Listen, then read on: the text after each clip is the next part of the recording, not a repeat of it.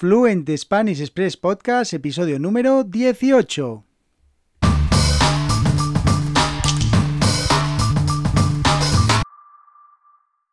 Muy buenos días, esto es Fluent Spanish Express Podcast, el podcast oficial de www.fluentespanish.express, tu academia online de español con contenidos para aprender y mejorar tu fluidez hablando español.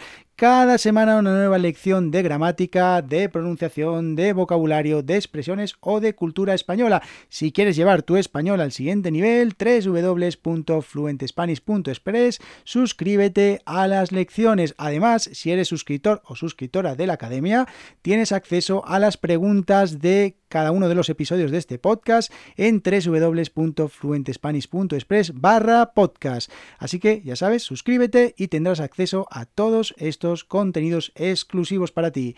Hoy eh, jueves 1 de julio de 2021 estrenamos mes de julio, estrenamos mes de este, este séptimo mes del año y lo hacemos celebrando el Día Internacional del Reggae. Y es que hoy eh, se celebra el Día Internacional del Reggae, un estilo de música eh, muy característico que surgió en la isla caribeña de Jamaica y que, bueno, gracias a algunos, algunos artistas se volvió universal y además es un ritmo especialmente eh, inconfundible que tiene la capacidad de inspirar, de animar y de alentar a la gente. Y bueno, no sé vosotros, pero a mí cuando escucho la palabra reggae automáticamente se me viene a la cabeza Bob Marley, que nos dejó hace ya algunos años, pero que también nos dejó unas grandes obras, unas grandes canciones que disfrutamos todos los días, pero hay muchos más artistas, eh, como por ejemplo Dennis Brown, Prince Buster, Desmond Decker, bueno, un eh, enorme, una enorme lista de, artistas que eh, son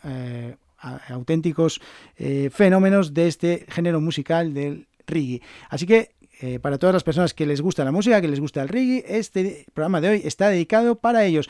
Hoy un programa muy interesante porque voy a hablaros, voy a compartiros, voy a eh, explicaros tres expresiones eh, con espaldas. Y es que esta semana en www.fluentespanish.express tenemos una lección dedicada a las expresiones con las espaldas en las que os comparto muchísimas expresiones con estas palabras, con la palabra espaldas. Pero hoy en este episodio de podcast os voy a hablar de tres concretamente. Y vamos a empezar con ellas. La primera de ellas es hacer algo a espaldas de alguien.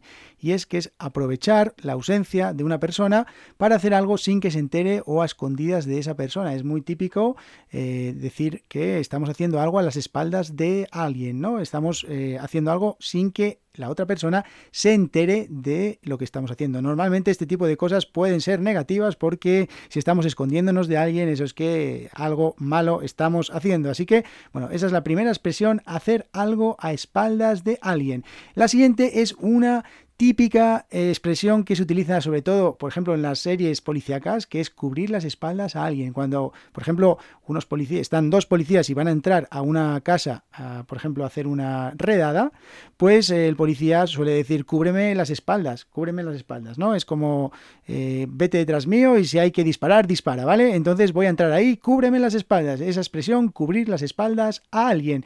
Bueno, y la tercera y última expresión de este episodio de hoy es dar la espalda espalda.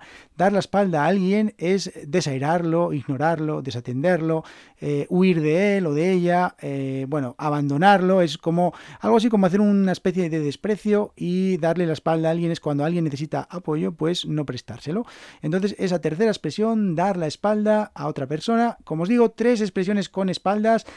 Eh, hacer algo a las espaldas de alguien, eh, cubrir las espaldas a alguien y dar la espalda a alguien. Así que estas tres expresiones con la palabra espaldas, si como os decía en www.fluentespanish.express tenéis una lección para todos los suscriptores y suscriptoras de la academia con muchísimas expresiones con esta eh, palabra, con la palabra espaldas. Así que os recomiendo que os suscribáis a las lecciones. Muchas gracias a todos por estar ahí. Muchas gracias por vuestras valoraciones de 5 estrellas en iTunes.